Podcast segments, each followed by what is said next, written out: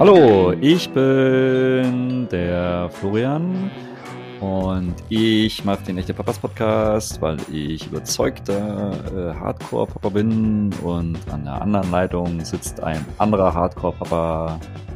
Oder auch ein Softie, ich bin mir gar nicht so sicher. Naja, an der, anderen Leitung, ja, an der anderen Leitung sitzt der Marco, Redaktionsleiter des Magazins Men's Health Dead. Und gemeinsam sind wir die echten Papas. Papas, Papas, Papas, Papas. Hardcore. Also ich, ich verstehe, was du meinst mit Hardcore, aber irgendwie finde ich, hört es sich so hart an. Halt. Deshalb dachte ich, vielleicht bin ich auch eher ein Softcore-Daddy. Okay. Softcore Daddy ist neues Label. Finde ich, find ich gut. Finde ich, find ich wirklich gut. Also gefällt mir. Komm, ja. wir, wir, wir gehen gleich ins, ans Eingemachte. Ähm, ich darf ja immer eine Frage stellen. Also entweder stellst du mir eine Frage oder ich stelle dir eine Frage. Heute darf ich mal wieder. Und zwar würde ich ganz gerne von dir wissen, ob es dir eigentlich auch so ergeht, dass seitdem du ein Kind hast, einen Sohn, ähm, dich öfter in deine eigene Kindheit zurückversetzt fühlst oder öfter mal daran denkst als noch vor der Geburt. Verstehst du, was ich meine? Ja. Das ist Ich glaube, ja, ich glaube, ich weiß, was du meinst. Ähm, äh, ich, vermute, ähm, so eine, also du sagst mir, ob es gut ist oder, oder ob es richtig ist als Antwort oder nicht. Ich habe vor kurzem ähm, gab es das Thema Schule. Also, ne, wenn, wenn mein Sohn, der ist jetzt in der zweiten Klasse und hat natürlich auch so seine äh, Herausforderungen, ähm, die mir auch ähnlich hier äh, oder die mir auch begegneten. Und da fühle ich mich sehr weit zurückversetzt in meine Schulzeit damals. Ne? Gut, jetzt bin ich DDR-Kind, das war ja noch mal ein bisschen anders, aber Ähnlichkeiten gibt's trotzdem. Ähm, und ähm, ich habe sogar vor kurzem auch noch meine Zeugnisse wieder rausgeholt, um ja. mal zu gucken, welche Poesiesprüche da meine Lehrerin in der ersten, zweiten Klasse gebracht haben. Ach so, ich dachte, und, du wolltest die Einser irgendwie deinem Sohn zeigen, die du geschrieben nee, hast. Nee, so viel Druck wollte ich jetzt noch nicht aufbauen. Ähm, es war noch keine Einser. Aber ähm, jedenfalls, äh, ja, und da, da waren viele Ähnlichkeiten und Parallelen dabei. Und das fand ich sehr toll. Äh, ich glaube, das hat ihm äh, auch ein Stück weit geholfen. Und ähm, ja, insofern, ich denke, ja, ich fühle mich hin und wieder zurückversetzt. Genau, aber so genau so geht's mir auch, ähm, dass man einfach, wie du schon sagst, öfter mal Parallelen zieht und immer mal wieder dran denkt, wie war es eigentlich bei mir und sogar dieser, diese Meilensteine, Steine, die dann ein Kind immer hat, ne? Erstes, äh, erster Schultag, erste Arbeit, erste Freundin, erste. Es gibt so viele erste Male und an die denkt man dann auch gerne, oftmals gerne zurück, manchmal aber auch nicht so gerne.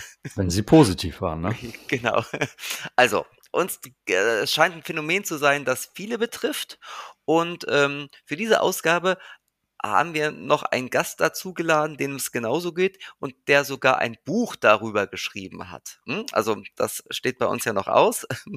Ähm, das ist der Francesco Giammarco, das ist ein Zeitjournalist, also eigentlich arbeitet er für die Zeit, aber er hatte noch ein bisschen Zeit, auch ein Buch zu schreiben. Und zwar heißt das, das hat er nicht von mir und, und, und und im Untertitel über die Herausforderung, Vater eines Sohnes zu werden. Und in diesem Buch geht es tatsächlich um dieses Phänomen. Ne? Also der ähm, durchlebt ähm, einfach nochmal seine eigene Kindheit und Jugend mit, mit der Geburt seines Kindes oder sozusagen schon vor der Geburt. Also das Buch fängt schon vor der Geburt seines Kindes an und dann pendelt man auf sehr unterhaltsame Weise immer zwischen seiner Kindheit und seiner Jugend und ähm, dem, was ihn gerade als Vater so beschäftigt. Also total Klingt spannend. Ja, interessant, spannend, unterhaltsam, so ein bisschen philosophisch auch und man merkt ja schon, wir sprechen schon ganz viel über dieses Thema. Ähm, man kann tatsächlich ganze Bücher darüber schreiben. Und ja. Dazu wird der Francesco uns vielleicht gleich nochmal ein bisschen was sagen.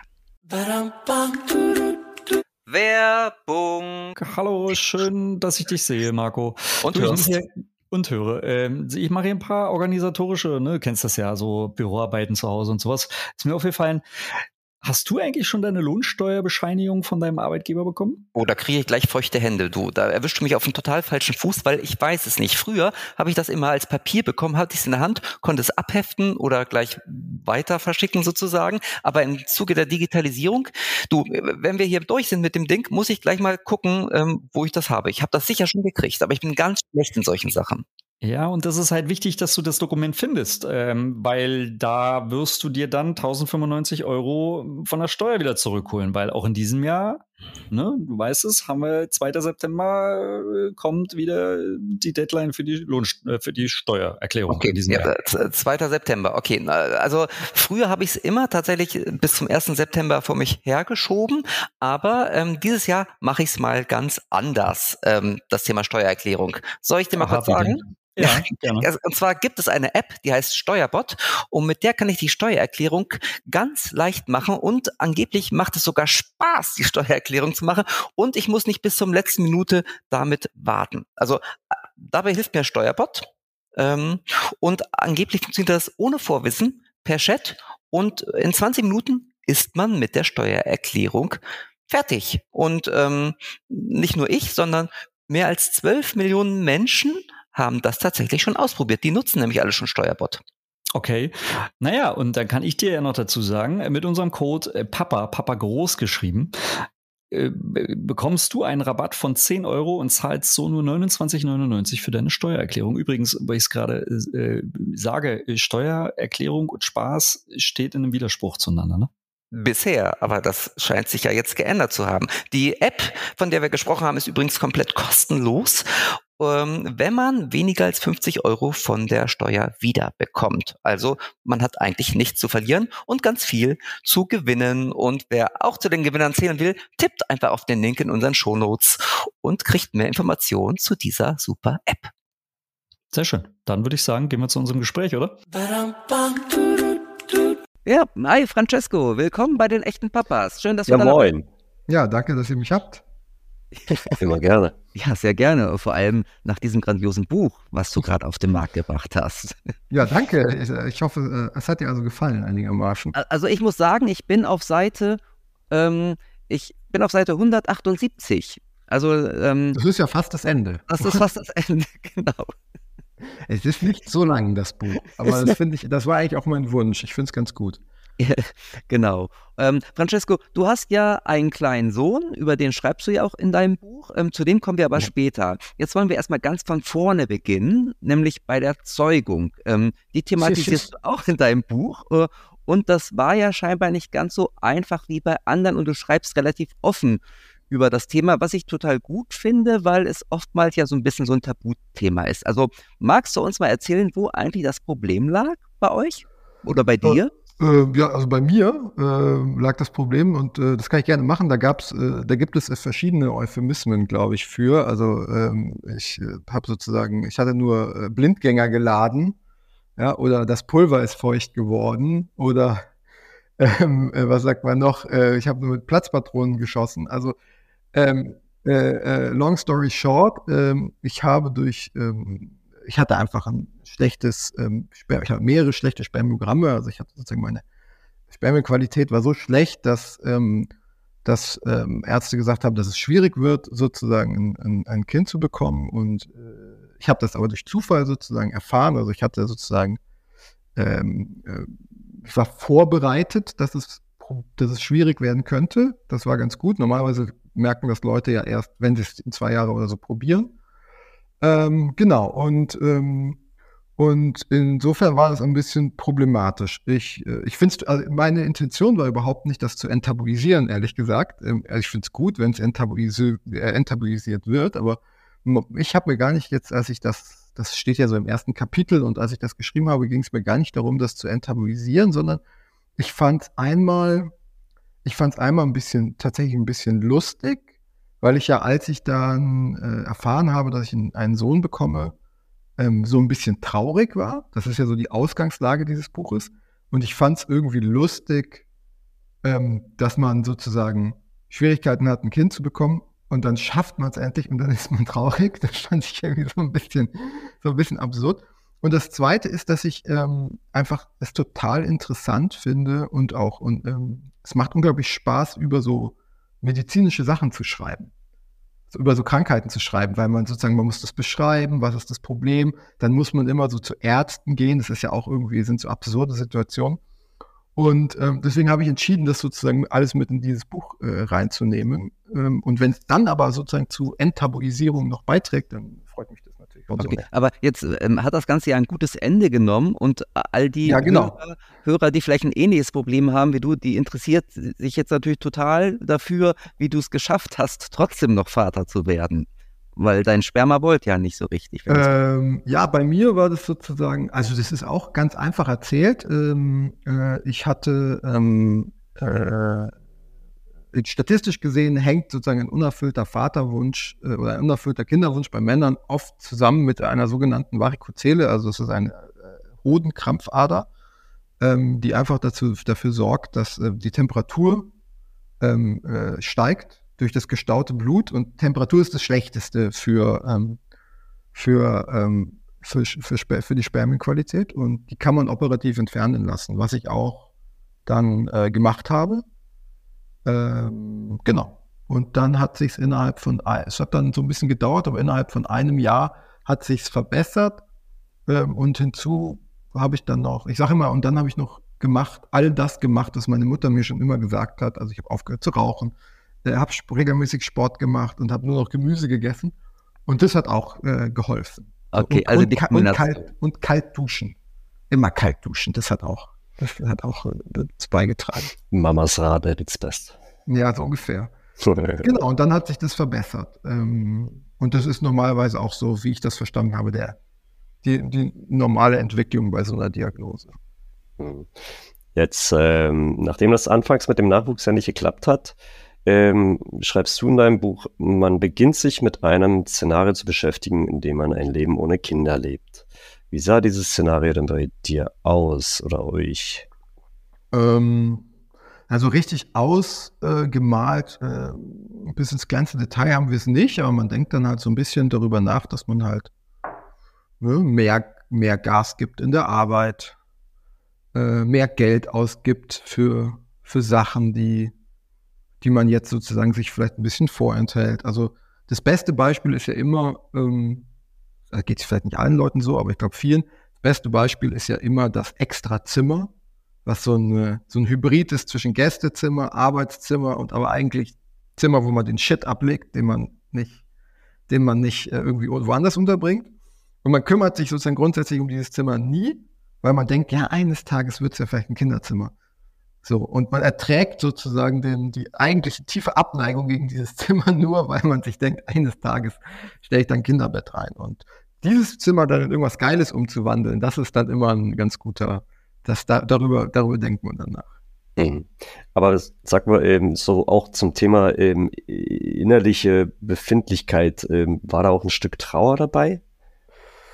Ja, so weit war es einfach, glaube ich, noch nicht bei uns. Das muss ich sagen. Ich glaube, natürlich sind ich weiß auch von Leuten und ich äh, bin mir sicher, dass Leute, die, die sozusagen sich sehr, ähm, schon sehr weit sind in der Akzeptanz eines, Leben ohne, eines Lebens ohne Kind, ja, dass da bestimmt auch eine gewisse Trauer mit dabei ist. Aber äh, so weit, ähm, so weit war es bei uns einfach noch nicht. Ich hatte eigentlich immer so, ähm, ich hatte eigentlich immer vor, wie sagt man, also mich anzustrengen und das schon noch irgendwie hinzubekommen. Gut, also aber du saßt dich schon ab und zu in deinem Home Gym, in deinem bestens ausgestatteten, im Extrazimmer. Oder saßt du dich im neuen Auto? Nee, also Oder Home, auf Fernreisen. Home Gym wäre schon echt der, der Traum. Also ja. ich glaube auch, ich bin größenwahnsinnig, aber ich habe auch noch so ein bisschen die Hoffnung, dass das doch auch mit Kindern irgendwann möglich ist. Doch noch ein Home Gym zu haben. Ich brauche auch nicht so viel im Home Gym. So, ich bin ein großer Verfechter von, von Kettlebells, da braucht man nicht so viel Platz. Aber einfach einen Raum zu haben, nur zum Trainieren, vielleicht noch mit einem Fahrrad oder einem Laufband oder so, das wäre schon der Hammer. Ja, Home Gym ist ja perfekt, wenn man Kinder hat, weil dann spart man sich die Zeit, ins Fitnessstudio zu fahren und kann das Kind idealerweise auch immer noch beaufsichtigen, wenn man gerade auf dem Fahrrad Genau, also vielleicht nicht, während man die Kettlebells schwingt. Das ist so ein bisschen. Ja, das soll das, das nicht. Wirkt das so ein bisschen schwer. Äh, angsteinflößend, aber genau. Also ich fände das super. Das ist wirklich mein absoluter Traum. Aber du kannst das auch äh, gut verbinden, beispielsweise mit Arbeiten. Ne? Also ich überlege gerade, mir ein Laufband unter meinen Schreibtisch zu legen, dass wenn ich den hochfahre, weil es ein Stehschreibtisch, dass ich dann laufen kann. Ah, ja, auch ja, cool. Und dann kannst du so dein ganz äh, äh, äh dein VO2 Max Training im niedrigen äh, Herzfrequenzbereich ja. machen, während du Konferenzen führst. Guck mal. Und genau. schon brauchst du keinen extra Raum mehr oder so. Und schon braucht man keinen extra Raum mehr, ja, das stimmt. Ähm, wir haben aber Glastüren bei uns im Büro in der Zeit und das wäre mir irgendwie wahrscheinlich ein bisschen peinlich, gucken, wer da rumläuft. Wir, wir driften ein bisschen ab vom Thema. Darf ich mal zurückkommen? Ich habe okay. nämlich eine ganz einfache und ganz kurze Frage an dich. Ja. Francesco, Junge oder Mädchen? Was hast du dir gewünscht, als du erfahren hast, dass du Vater wirst? Und sag jetzt nicht, Hauptsache gesund, das lassen wir hier nicht gelten. Ja, du musst dich schon entscheiden. Verstehe. Also gesund ist natürlich super, aber ich verstehe den Einwand. Ähm, also ich glaube, ich habe mir, als das Kind noch sozusagen Theorie war, ja, ähm, habe hab ich natürlich, glaube ich, immer gesagt, dass es mir egal sei. Dass sozusagen, was, was macht das für einen Unterschied? Ähm, ich liebe mein Kind ähm, sowieso, egal äh, welches Geschlecht es hat. Und überhaupt ähm, sollte man beim Kinderkriegen ja ein gewisses ähm, Erwartungsmanagement an den Tag legen, weil es gibt ja eine 50-prozentige Chance, dass man enttäuscht wird. Ja, also das ist, ist re relativ hoch. Und dann war es aber bei mir so, dass als ich dann erfahren habe, dass ich einen Sohn bekomme, ähm, ich mich so ein bisschen dabei erwischt hatte, wie ich wahrscheinlich mir unbewusst oder heimlich eine Tochter gewünscht hätte. Weil als ich erfahren habe, dass ich einen Sohn bekomme, ich sozusagen sehr stark das Gefühl hatte, und jetzt nochmal von vorne. Also ich hatte so sehr stark das Gefühl, irgendwie nochmal irgendwie alles durchmachen zu müssen, was ich so als Jugendlicher durchgemacht habe und als Kind. Ähm, und ähm, in, irgendwo hinten in meinem Kopf war die Idee, dass wenn ich ein Mädchen bekomme, dann kann ich das alles vermeiden. Dann wird das alles neu, ja, und dann, dann muss ich sozusagen mich nicht, muss ich nicht über meine eigene, muss ich mich nicht noch mit meiner eigenen Jugend beschäftigen, während ich mich mit der Jugend dieses Kindes beschäftige. Aber da hätte deine Frau das Problem gehabt. Wollte ich gerade sagen. genau. Aber wie ihr wisst, ist es ja sozusagen äh, das, also das Beste ist, wenn keiner in der Beziehung Probleme hat, aber das Zweitbeste ist, wenn die Probleme beim anderen sind. ja, okay. Genau, aber insofern, insofern ähm, war das so für mich so ein bisschen, äh, habe ich gemerkt, dass ich da vielleicht so eine Präferenz hatte, ähm, aber da dieser, also dieser Prozess oder diese, diese Erkenntnis oder diese, dieses Gefühl, bitte nicht nochmal das Ganze, hat ja dann auch dieses Buchprojekt irgendwie hervorgebracht und in der Zwischenzeit bin ich jetzt, glaube ich, auf dem Status, den ich mir vorher eingeredet habe, äh, dass ich einfach freue über alles, was kommt. Hm. In deinem Buch zitierst du einen befreundeten Psychoanalytiker mit dem Satz, wenn Menschen Kinder kriegen, dann werden sie auf ihre eigene Kindheit zurückgeworfen und durch, durchleben alles nochmal. Das ist ja gerade das, was du vorher schon netter erklärt hast, aber ist es nicht eigentlich auch ein Stück weit so, dass, ähm, wie soll man sagen, äh, man ist oder man selbst vielleicht auch die Möglichkeit hat, darauf einzuwirken, um Dinge anders zu machen? Beim eigenen Kind meinst du? Mhm. Ähm. Weil das ist ja eigentlich, ähm, also die, ja. die Angst, die Angst, die da bei dir sozusagen zum Tragen kommt, ist eben, dass dein Sohn dann eben all das durchlebt, was du ja auch durchlebt hast. Ja, ja, also das, das ja per se nicht so sein wird. Das ist das Gefühl, ne? Also mhm. das ist ja sozusagen, das ist das Gefühl und das Gefühl ist erstmal irgendwie negativ, dass das Kind das alles nochmal durchleben muss. Und ähm, das kann man aber auch ganz anders sehen, so wie dieser Psychoanalytiker-Freund von mir, der, äh, als ich ihm das erklärt habe, der hat ja nicht gesagt, du, das äh, ist ganz normal, die, durch, man durchlebt das alles nochmal, wenn man Kinder bekommt, sondern er hat sich richtig gefreut. Er hat gesagt, ja super, Franchi, gut gemacht. Ja? Das, ist, das lernst du ganz schnell. Und dass du das so intensiv spürst, das heißt, du bist nah an der Erfahrung dran. Ja? und, ähm, und dann habe ich gemeint, naja, es fühlt sich nicht gut an. Er hat gemeint, ja, aber dann kann man ja gucken. So. Und natürlich, ähm, äh, es ist einfach sozusagen, ja, es ist so ein bisschen widersprüchlich, weil es eine Form von Selbstbeschäftigung ist. In einem Moment, wo man eigentlich das Gefühl hat, man muss 100 Prozent einem anderen Wesen geben. Ne? Also sozusagen, ich muss jetzt 100% über dieses Kind nachdenken. Und dann fängt man aber an, über sich nachzudenken. Und das ist aber eigentlich, glaube ich, ganz gut. Und, die, und man realisiert dann mit der Zeit auch recht schnell, dass das Kind einfach seine eigenen Erfahrungen machen wird.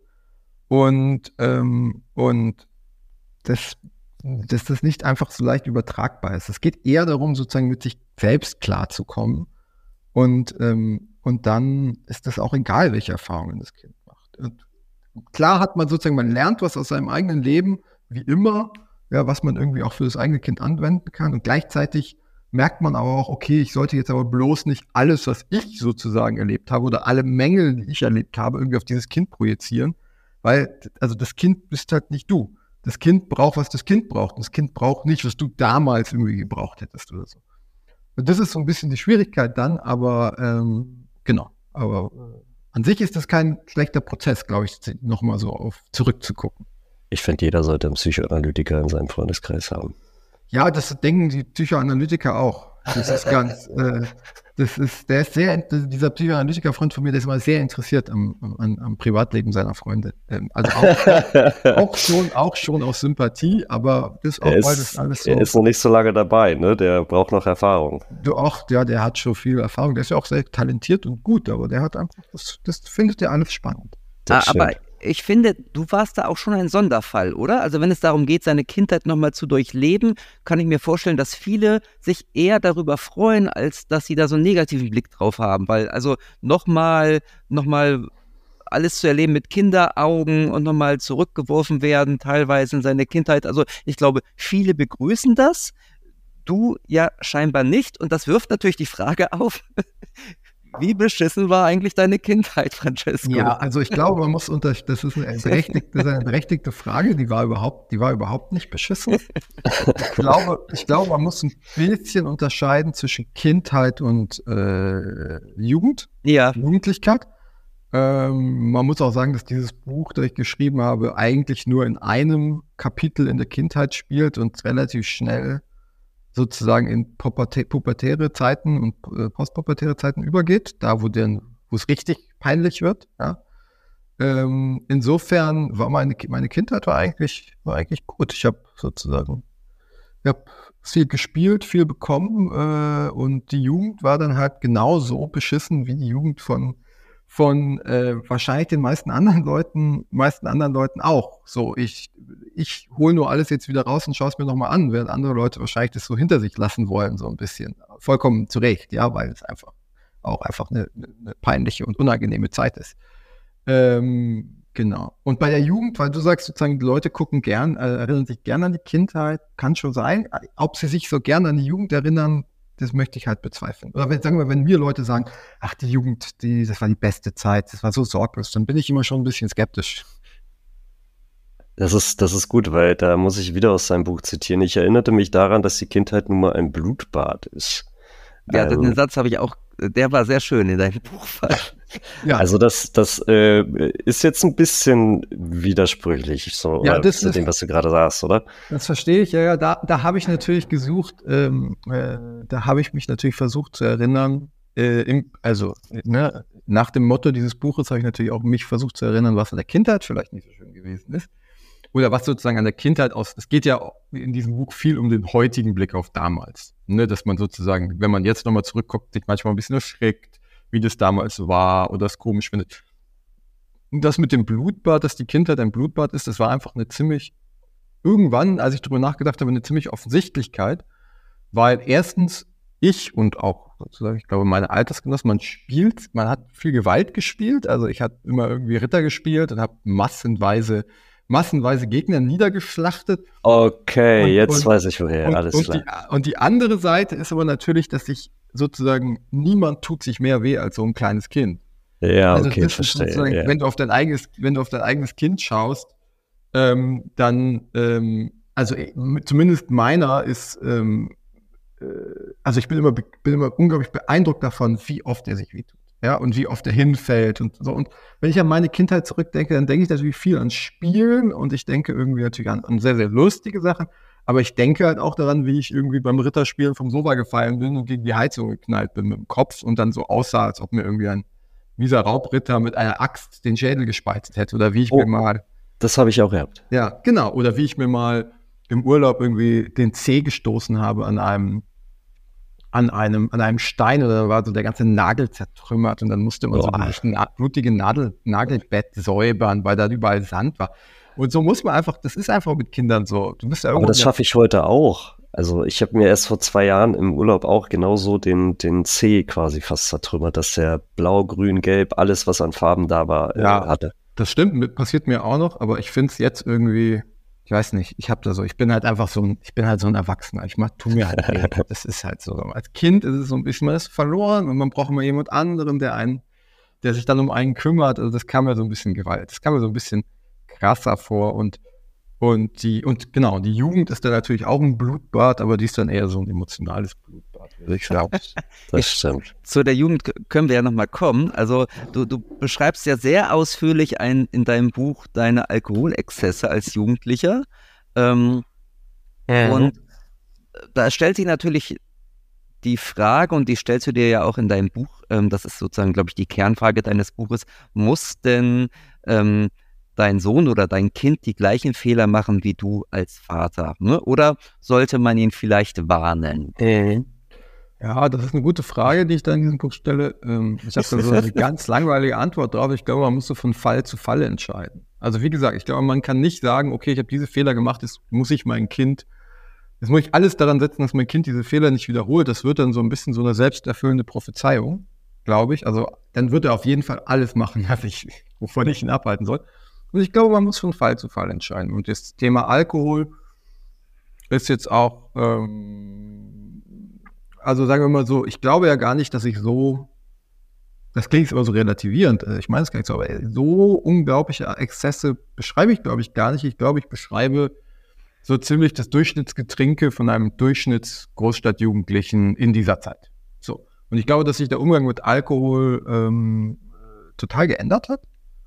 Und ähm, ich glaube nicht, dass ich sozusagen mit meinem Sohn mit diesen selben Problemen äh, konfrontiert werde, weil der nicht mehr eine Flasche Wodka an der Tanke bekommt heutzutage. Äh, äh, nun ist dein Sohn ja auch noch relativ klein und der genau. kriegt momentan, glaube ich, noch gar keine Flasche Wodka an der Tanke. Aber wie, wie ist es denn, ähm, wenn wir aufs Blutbad zurückkommen, auf, auf die Ritterspiele und Cowboy und Indianer? Hat dein Sohn schon eine Spielzeugpistole von nee. dir geschenkt bekommen? Nee, ich glaube, also der, ähm, nee, das, da ist der, aber das ist, der ist ja einfach zu klein für mit zwei. So, ich glaube, wenn der, die Sache ist ja die, ich weiß jetzt nicht, ob ich ihm die ganze Zeit Waffen, Spielzeugwaffen in die Hand drücken würde, wenn, ähm, damit er damit spielt.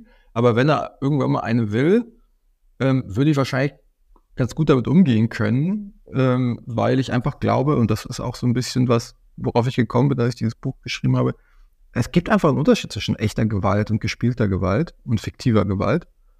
Und ähm, und ich glaube, das ist auch schon okay, wenn Kinder äh, Gewaltszenarien nachspielen.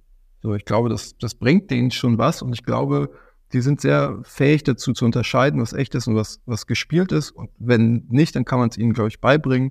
Ist, glaube ich, besser, als sozusagen die ganze Zeit nur ähm, Gewaltspiele zu tabuisieren, weil man selbst Gewalt so schlimm findet. Also da würde man wieder eine sehr erwachsene Perspektive aufs Kind projizieren, was mich irgendwie so ein bisschen, was ich irgendwie so ein bisschen komisch finde und gleichzeitig wieder eine andere Welt.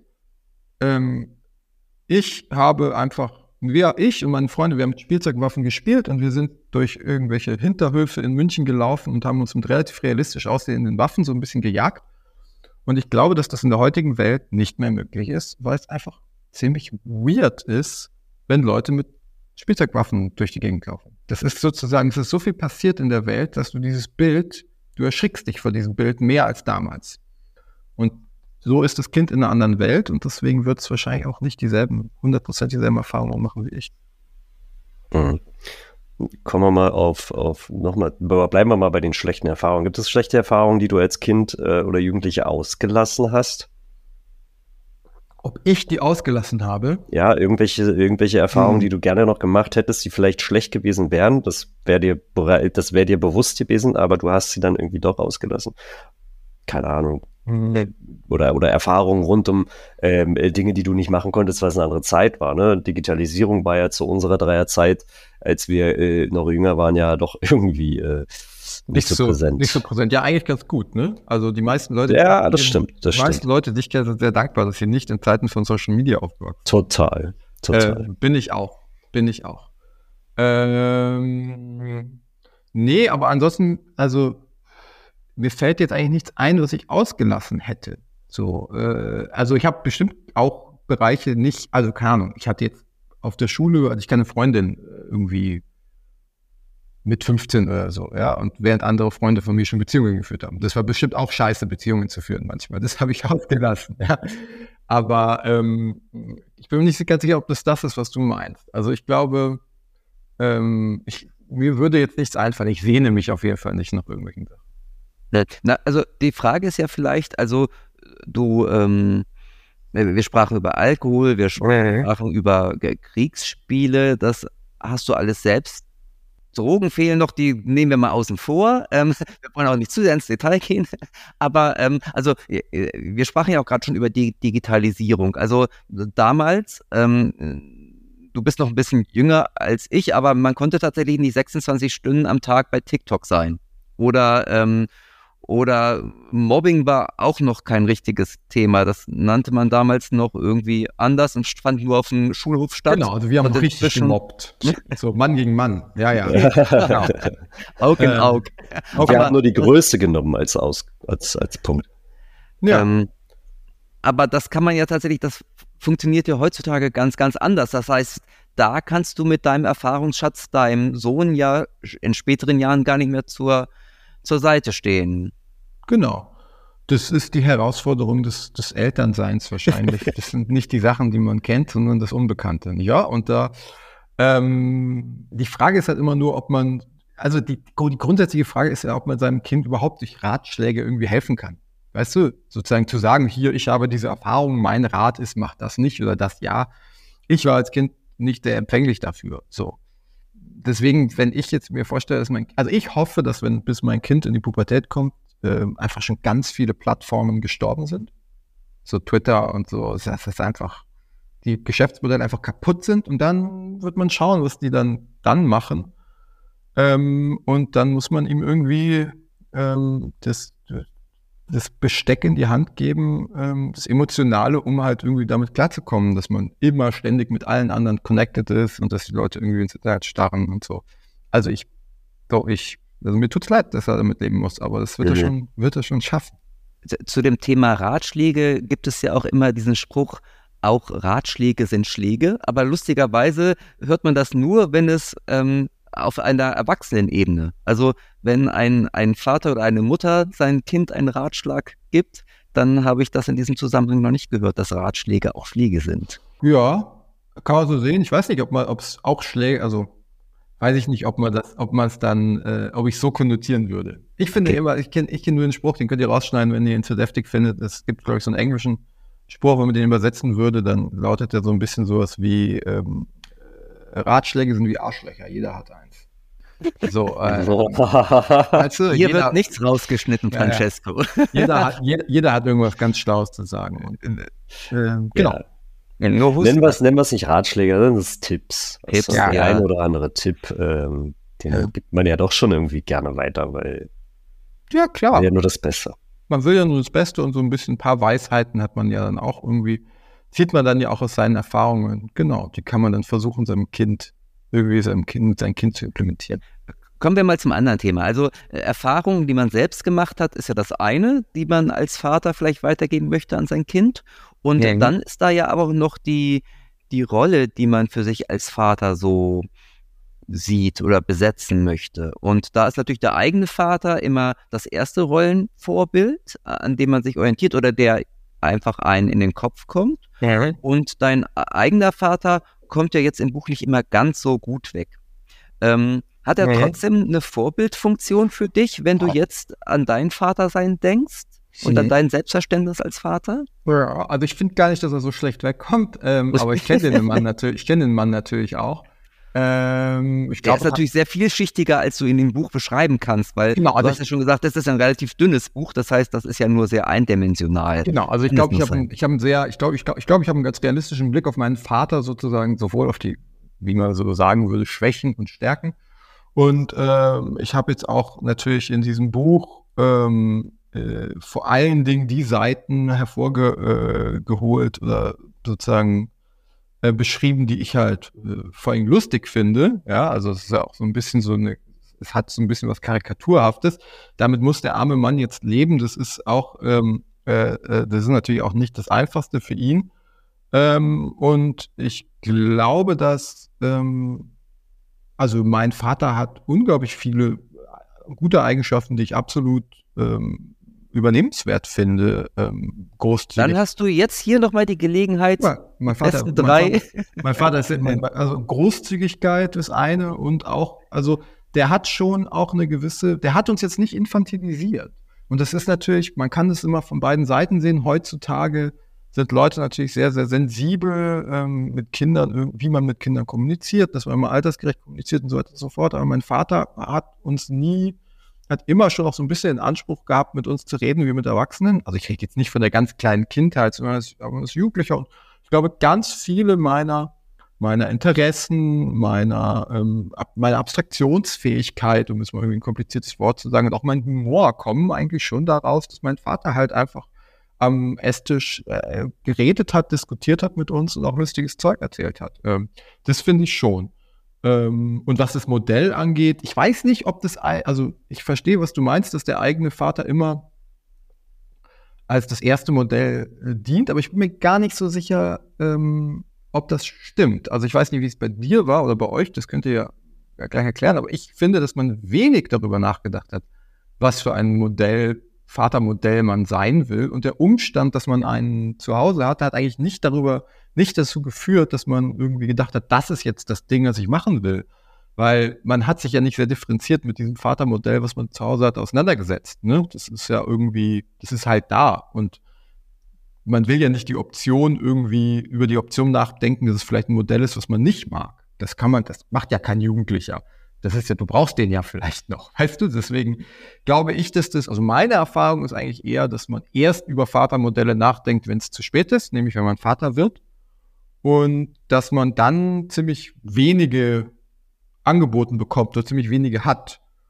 Und ich glaube in der Zwischenzeit, dass das ein Segen ist. Ich glaube in der Zwischenzeit, dass es mir, mir auf jeden Fall, ich bin super dankbar, dass ich keine Modelle hatte, weil dadurch kann ich mir alles so selbst erarbeiten. Weißt du, ich muss nicht ständig meine, mein Vater sein abgleichen mit irgendeinem Beispiel oder Modell, was es gibt und gucken, ob ich gut genug bin oder ob ich das jetzt richtig mache, sondern ich bin halt einfach, ich bin halt einfach ich. Ich mache das alles so, ich lerne das alles und finde das raus, während ich es mache. Hm. Jetzt ist der Untertitel deines Buches ja äh, über die Herausforderung, Vater eines Sohnes zu werden. Ja. Ähm, wenn wir jetzt mal ein Fazit ziehen, was sind dann die größten, die drei größten Herausforderungen? Äh, ja, das ist schwierig. Also ich glaube, dass die Herausforderungen überhaupt nicht geschlechtsspezifisch sind. Ne? Also die, dass dieser Sohn, der da in dem Untertitel steht, der hat halt damit zu tun, dass ich ein Sohn war und dass sozusagen ich dadurch mich erinnert gefühlt habe. Aber ich glaube, und das ist auch, was meine Freundinnen mir erzählen, dass, dass diese Probleme nicht auf keinen Fall irgendwie geschlechtsspezifisch sind. Deswegen glaube ich, dass sozusagen das erste, die erste Herausforderung ist halt, wenn man ein Kind bekommt, ist, dass man mit sich selbst klarkommen muss, dass man sozusagen einfach nochmal mit sich selber konfrontiert wird und damit, wie man war, weil, weil ein Kind zu bekommen im Grunde schon das ultimative Erwachsenwerden ist. Also du kannst halt auch 35 oder 37 sein und äh, und so und alles sozusagen haben, was so ein Erwachsenenleben in der Theorie ausmacht, ähm, Geld, Auto, Arbeit und so, aber so richtig aufhören, also richtig abschließen mit deinem Kind sein oder jugendlich sein, das passiert halt vielleicht erst, wenn du selber eins machst. So und das ist, das finde ich ziemlich herausfordernd. Über diese Herausforderung habe ich sozusagen dieses Buch geschrieben. Ähm, und dann das zweite ist, ähm, ich glaube, das Zweite ist dann halt einfach genau ähm, nicht so seine eigenen Mängel und Bedürfnisse, die man als Kind vielleicht verspürt hat, auf dieses Kind zu projizieren. Also sozusagen für das Kind da das zu machen, was das Kind braucht und nicht das zu machen, was was man äh, was man selber mal gebraucht hätte. Das verwechselt man, glaube ich, sehr sehr schnell ähm, und dann auch nicht verrückt machen lassen. Das ist also ich habe in diesem Buch auch am Ende dieses Buches höre ich mal auf, mich mit, mit, mir selber zu beschäftigen und äh, besuche ein Vaterseminar, also ein Seminar für, für engagierte Väter oder solche, die es sein wollen. Und da lerne ich äh, unfassbar, also eine große Menge unfassbar netter und guter und engagierter Väter kennen, die aber auch alle so ein bisschen darunter leiden, ähm, kommt mir auf jeden Fall vor, dass sie, dass sie sozusagen dem, dem theoretischen Modell eines guten Vaters entsprechen müssen. Und dann was ist der richtige Kindersitz, machen wir GFK, machen wir gewaltfreie Kommunikation, machen wir genug gewaltfreie Kommunikation, loben wir, loben wir nicht und so. Und das hat mich alles so ein bisschen, das fand ich toll und die waren engagiert, das ist natürlich super, aber gleichzeitig habe ich mir so ein bisschen gedacht, um Himmels Willen, ihr lasst euch auch so ein bisschen verrückt machen. So. Das ist das, das ist das Zweite. Also nicht verrückt machen lassen. Und das dritte, die dritte Herausforderung ähm, ist es, ähm, glaube ich, den Partner nicht aus den Augen äh, zu lassen, äh, wenn man ein Kind hat. Weil das passiert ganz schnell, weil plötzlich es geht alles nur um dieses sozusagen neue Ding im Leben, ne? das neue Mädchen den neuen Jungen. Und, ähm, und das macht aber keinen Spaß und das geht, funktioniert nicht gut, wenn man einfach nicht, äh, die Partnerschaft nicht irgendwie gut ist. Ne? Also ich sage immer, wir, wir führen ähm, bedürfnisorientierte Erziehung, ja, ähm, an unserem Bedürfnis orientiert. Also ich glaube, nein, aber das ist jetzt ein Witz, aber ich glaube, dass es ganz viel hilft. Auf jeden Fall, ich empfinde das so in meiner Beziehung, dass ich das sehr hilfreich finde, dass man schaut, okay, welche Bedürfnisse hat jetzt der Partner? Und wie schaffen wir es nicht nur sozusagen die Organisation und Betreuung dieses Kindes zu managen, sondern auch, dass der andere jeweils das Zeug machen kann und da bekommt, was er braucht und was ihn glücklich macht. Und ich glaube, das sind so die drei großen Herausforderungen und mit denen kommt man irgendwie, das ist schon schwierig, aber wenn man da irgendwie sich mit beschäftigt, dann ist das andere, kommt das andere von selbst vielleicht. Ja. Ich finde gerade die, die dritte Herausforderung, also das, was du gerade genannt hast, finde ich sehr spannend. Ähm, auch vor dem Hintergrund ähm, der, der Erwartungen in der Partnerschaft. Ähm, ja. aber auch den, den eigenen Erwartungen. Ich habe festgestellt, dass man auch über Jahre ähm, erwartungsfixiert sein kann. Ja. Erwartung Kind, Erwartung Partner, das versuchen irgendwie unter einen zu kriegen, aber dabei sich selbst sehr schnell verliert und irgendwann gar nicht mehr weiß, was sind eigentlich die eigenen Bedürfnisse und welche Bedürfnisse von denen, die ich habe, kann niemand anderes außer ich selbst erfüllen. Mhm. Ja, das ist, ja, das, das, ist, das ist das, das war mit das Interessanteste an diesem Väterseminar, das ich besucht habe, in diesem letzten Kapitel. Ähm, ohne jetzt zu viel verraten zu wollen, aber ähm, man, es war über ein Wochenende und diese Väter und ich ja auch, ich habe da ja mitgemacht, ähm, saßen da und es gab ein ganz großes Bedürfnis, über so ein bisschen so technische Sachen zu reden. Wie bringe ich das Kind zum Zähneputzen? Ja, welche lass mal Szenarien durchspielen und so. Und am Ende hat dann dieser Therapeut und dieser Coach, der dieses Seminar gegeben hat, dem sein Ratschlag war am Ende nur, ähm, also der hat den, du hast gesehen, dass das den nicht genervt hat, aber der war, hat immer so ein bisschen gelächelt und so, ja, okay, ihr wollt hier so Probleme lösen, aber darum geht's hier nicht. Hier geht's irgendwie darum, dass ihr erkennt, was ihr sozusagen braucht, damit ihr gute Vater, Väter sein könnt. Das hat nichts damit zu tun, wie das Kind die Zähne putzt. Und am Ende hat er einfach nur gesagt, so, passt ein bisschen auf euch auf und schaut, wo ihr bleibt. Dann, wenn ihr das macht, dann, dann werdet ihr schon dann werdet ihr schon gute Eltern sein. Was auch lustig ist, weil das so ein bisschen, ich finde, dass sich da so ein bisschen, ohne jetzt die Leistungen von, die historische und aktuelle und tatsächliche Leistungen von Müttern schmälern zu wollen, äh, finde ich es ganz lustig, weil sich da anscheinend so ein bisschen die Probleme angleichen. Also dieser Ratschlag, der würde auch sozusagen in jedem Müttermagazin oder in jedem, in jedem Mütterblog stehen, so achtet auf euch selbst, ja, Ver vergesst nicht euch selbst über die ganze Elternsache. Und das finde ich so ein ganz, es ist, ich weiß nicht, ob es Gleichberechtigung ist, aber es ist zumindest kosmische Gerechtigkeit, dass sozusagen die Probleme, die Probleme irgendwie langsam ähnlich werden. Francesco, eine Frage habe ich noch. Du hast gerade zum Thema Herausforderungen gesagt, dass die geschlechtsunabhängig sind. Ne? Also egal ob Junge oder Mädchen. Trotzdem würde ich ganz gerne einmal durchspielen, wie wäre es denn gewesen, wenn du eine Tochter bekommen hättest? Hätten wir tatsächlich dann auch jetzt das Buch von dir in der Hand gehabt oder wäre doch vielleicht irgendwas anders abgelaufen? Ich meine, jetzt hast du dein Kind seit zwei Jahren, das heißt, da kommen ja noch viele, viele, viele Jahre, die, die du natürlich jetzt noch nicht vorwegnehmen kannst, aber so in den ersten zwei Jahren, meinst du, da wäre was anders gelaufen?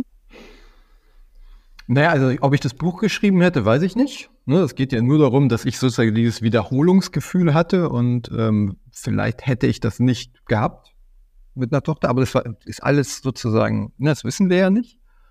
Ähm, und es, ehrlich gesagt, ich glaube schon, dass dann andere Dinge anders gelaufen wären, aber in den ersten zwei Jahren nicht.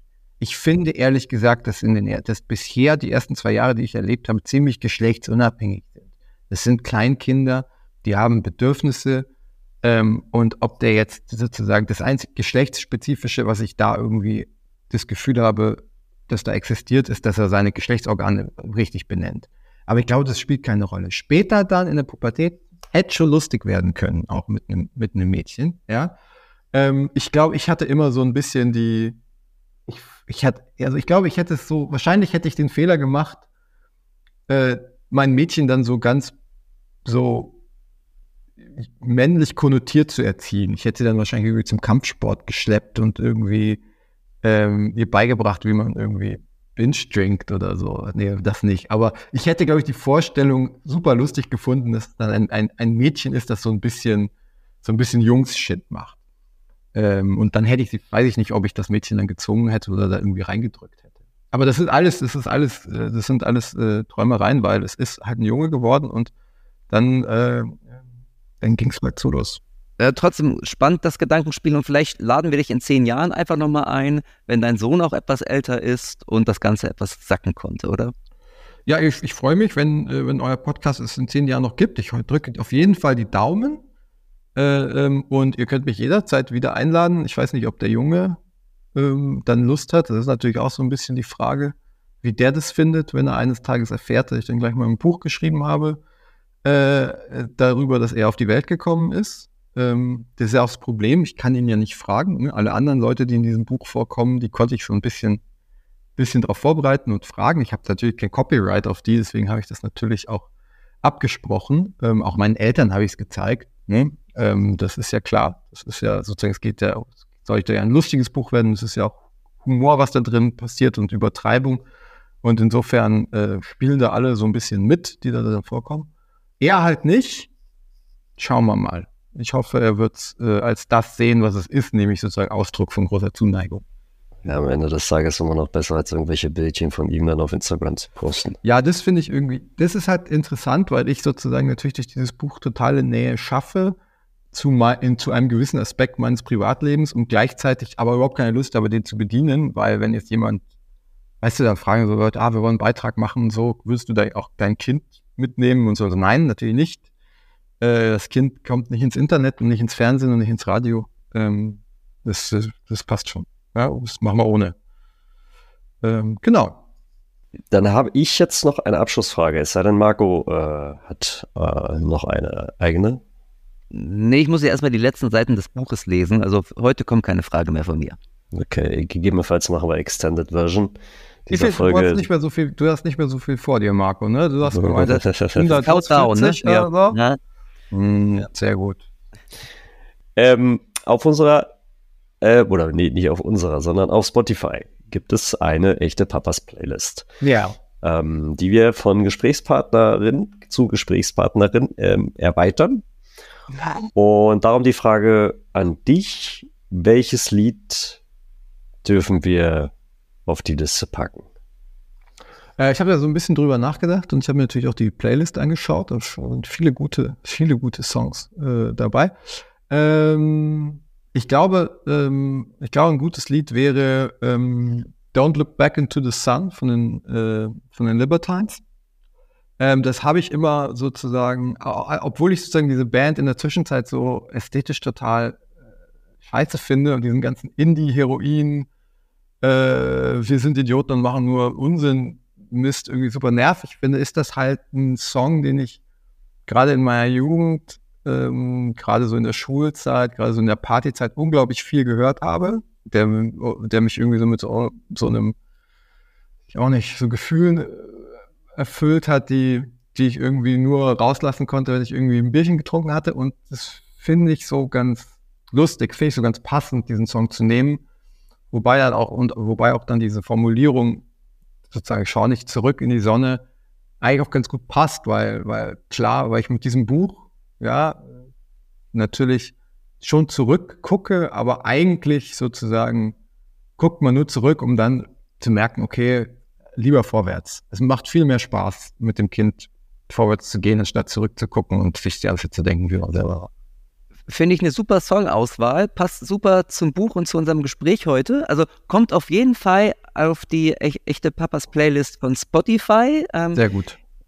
Genau, die ihr übrigens, jetzt kommt unser Werbeblock, abonnieren könnt, genauso wie diesen Podcast selbst. Ähm, bewerten, anhören, weitersagen und anhören, das ist das Wichtigste. Und wenn ihr eine Frage habt zu dieser Folge oder generell zu den echten Papas, könnt ihr uns auch eine E-Mail schreiben. Und der Flo kennt immer total gut die E-Mail-Adresse auswendig. Genau, und äh, wenn ihr auch äh, Fragen zur jetzigen Folge habt oder sowas, dann einfach an podcast.echtepapas.de schicken und dann klären wir das Ganze. Genau, aber was wir auch noch klären, ist einmal ganz kurz, Francesco, ähm, wo wir mehr über dich erfahren. Also wir wissen, du hast ein super Buch, was wahrscheinlich stapelweise in jeder großen Buchhandlung ausliegt. Ähm, ich hoffe. Äh, du arbeitest ja für die Zeit regulär, das heißt, man kann natürlich auch jede Woche einmal die Zeit kaufen. Wo findet man dich sonst noch? Vielleicht im Internet auch, wenn man jetzt angefixt ist durch dieses Gespräch? Man, man findet mich auch im Internet. Ähm, man findet mich nicht mehr auf Twitter oder X, wie man jetzt sagt, weil ich da so ein bisschen äh, das abwickle. Man findet mich vor allen Dingen auf meinem äh, Instagram-Kanal ähm, unter meinem Namen oder einfach unter francesco-giamarco- ähm, da, und wo da poste ich dann auch immer so ein bisschen meine Arbeit und vor allen Dingen meine Kolumne, die ich alle vier Wochen in der Zeit schreibe. Und äh, Infos zum Buch gibt es da natürlich auch. Sehr cool. Ja, schön, dass du da warst. Ja, ich danke für euch, danke für euer Interesse und äh, es hat Spaß gemacht. Ja, danke für das schöne Buch. Also ich war wirklich sehr, sehr unterhalten. Ich, ich weiß nicht, ob du schon sehr viel Feedback bekommen hast. Also teilweise fühlte ich mich so ein bisschen an so einen Johann Meyerhoff-Roman. Ähm, ähm, hey, ja, wieder. sauber. Okay. Ja, das Kompliment nehme ich oder? Ja, also meine Währung ist, äh, meine Währung ist bisher immer, ähm, wie oft Kinder oder Partner von Leuten, die es schon gelesen haben, aufgewacht sind, weil äh, die Leser oder Leserinnen gelacht haben. Das ist meine Währung. Also ja, ähm. Äh, äh, und bisher läuft es ganz gut. Also äh, Schlafmangel. Schlafmangel trägt zu, meinem, zu meiner Freude bei. Nee, genau. Also, das ist, ähm, es ist vor allen Dingen, auch wenn das Thema irgendwie über der, der Anfang des Buches so ein bisschen ernsthaft, ein bisschen traurig ist, ähm, war es sozusagen meine Intention, ein lustiges Buch zu schreiben. Äh, und eins, das man schnell und äh, lesen kann und in Kapiteln lesen kann, damit man nicht immer so, damit man auch was überspringen kann, wenn was langweilig ist, finde ich auch ganz wichtig. Ähm, und das ist eigentlich mein, das ist eigentlich mein Wunsch. Äh, ist dir alles gelungen und zusätzlich irgendwie regt es doch so ein bisschen die Selbstreflexion an. Jedenfalls bei mir hat es das getan. Also man kommt dann doch wieder mal übers Nachdenken über seine Vaterrolle und über seine Kindheit auch. Also sehr gut. Finde ich total gut. Also vielen, vielen Dank für das Buch. Vielen, vielen Dank für das Gespräch. Herzlichen Dank euch. Und ich freue mich, wenn wir uns in zehn Jahren, ist gesetzt, mit ist deinem gesetzt. Sohn hier wieder hören.